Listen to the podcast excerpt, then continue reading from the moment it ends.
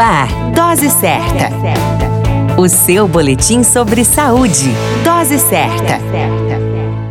Olá, eu sou Júlio Cazé, médico de família e comunidade, e esse é o Dose Certa, seu boletim diário de notícias sobre saúde. E o tema de hoje é fobias. A fobia é um tipo de transtorno de ansiedade caracterizado pelo medo irracional de uma situação, atividade, lugar, objeto ou animal, mesmo que isso não represente qualquer perigo.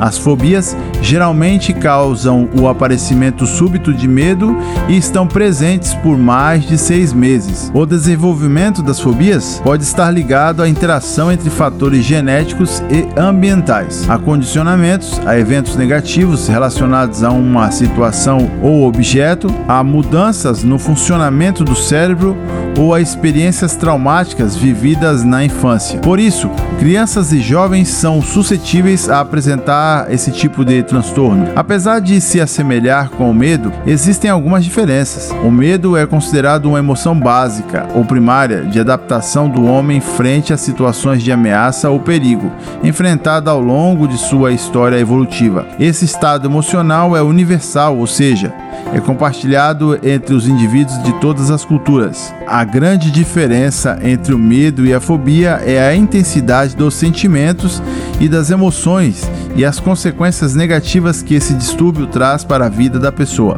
Em situações de ameaça ou perigo, o medo e a ansiedade se relacionam, gerando um estado de apreensão e tensão e comportamentos de proteção, defesa, fuga ou esquiva.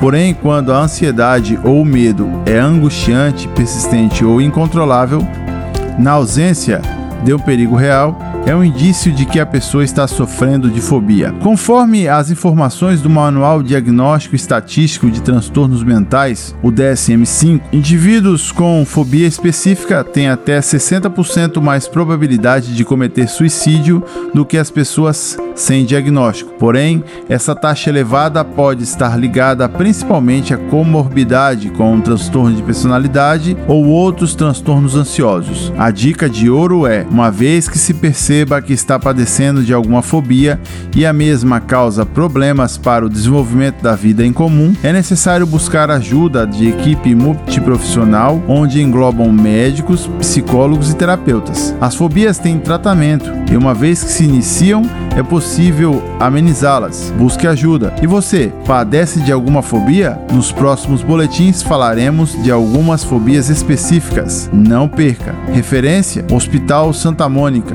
Hoje falamos sobre fobias. A qualquer momento retornamos com mais informações. Esse é o Dose Certa, seu boletim diário de notícias.